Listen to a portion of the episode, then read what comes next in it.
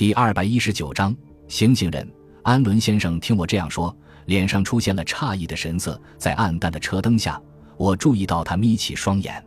安伦先生，事情是像他说的那样吗？警察问道。是，我想是那样的。安伦有点语无伦次。这时，交通事故救援车也赶到了，他们将我的汽车从排水沟里拖出来，但我不让他们将车拖走。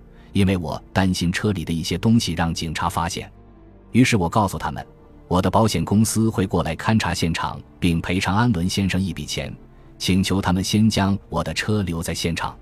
安伦则同意交通事故救援车将他的跑车拖走。随后，我和他一起坐上警车的后座，前往警察局去填写车祸报告表。当我们在警察局的一个长台子前填写表格时，安伦不停地用眼睛瞄我。他一定感到非常困惑，为什么我会帮他圆谎？或许我的举动让他有些担心。我也偷偷地瞄着他，看清了他在表格上填写的家庭住址，并牢牢地记在心里。我们办完了手续，便离开警察局，各奔东西了。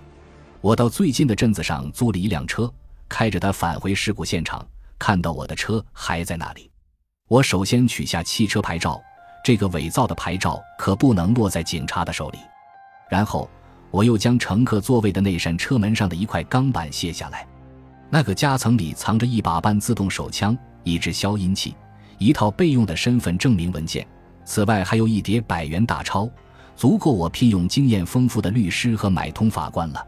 我带着这些东西上了租来的新车，开出约一英里后，我把车停下。将汽车牌照埋在了路边的树林里，同时我还将伪造的驾照和汽车登记证撕成碎片也一并埋掉。接下来，我就根据记下来的地址驾车前往安伦家了。安伦并不是住在普通的公寓里，而是住在豪华的乡间别墅。别墅周围还有广阔的牧场，足足有三十英亩。我沿着一条蜿蜒曲折的车道开进去，在他的房子前停下。这时。天边刚刚泛起一丝鱼肚白，我登上他家的台阶，还没等我按门铃，安伦便打开了门。他说：“我就知道你会来的。”当然，我回答说：“我肯定会来找你。”这时，安伦的嘴角泛起一丝我看不懂的笑意。我们在门口沉默了一会儿，安伦后退几步说：“还是到书房去谈吧，我的家人还在睡觉。”于是，安伦在前面带路，我跟在他后面一起向书房走去。刚一进门，我就掏出装好消音器的枪，对准了他。你知道吗？你刚才那一撞，害得我损失了多少钱？我真恨不得杀掉你。我也是迫不得已。我知道，可是你不该以我作为目标。如果你不想让人发现，就应该选一辆朝反方向行驶的车。你比我聪明。他皱了皱眉头，这一点我倒是没想到。你应该想到。你并不傻，只是太操之过急了。这一切难道你都知道了？他问。是的，你为什么要故意制造一起追尾事故呢？除非你迫不得已。如果我没猜错的话，你就是那个撞死女孩、驾车逃逸的司机。而你之所以故意撞击我的车，是为了掩盖先前撞坏的痕迹，对吧？既然你什么都知道了。那你为什么不在警察面前揭穿我呢？安伦问道。我没有回答他的问题，只是说这是我的事情，不用你管。我只想问你，你是想要钱还是想保命？他这时才注意到我手中的枪，但仍然故作镇静。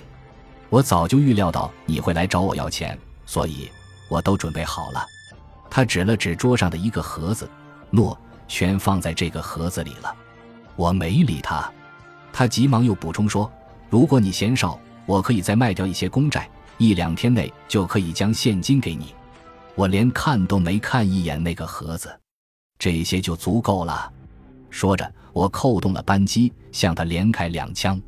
我杀安伦并不是为了钱，只是对他的行为感到痛恨不已，因为那个悬在半空中的女孩的惨状一直在我的脑海中挥之不去。如果他像我一样认真遵守交通法规，那个女孩就不会惨死了。而且更不可饶恕的是，他居然妄图通过撞我的车来掩饰他的罪行。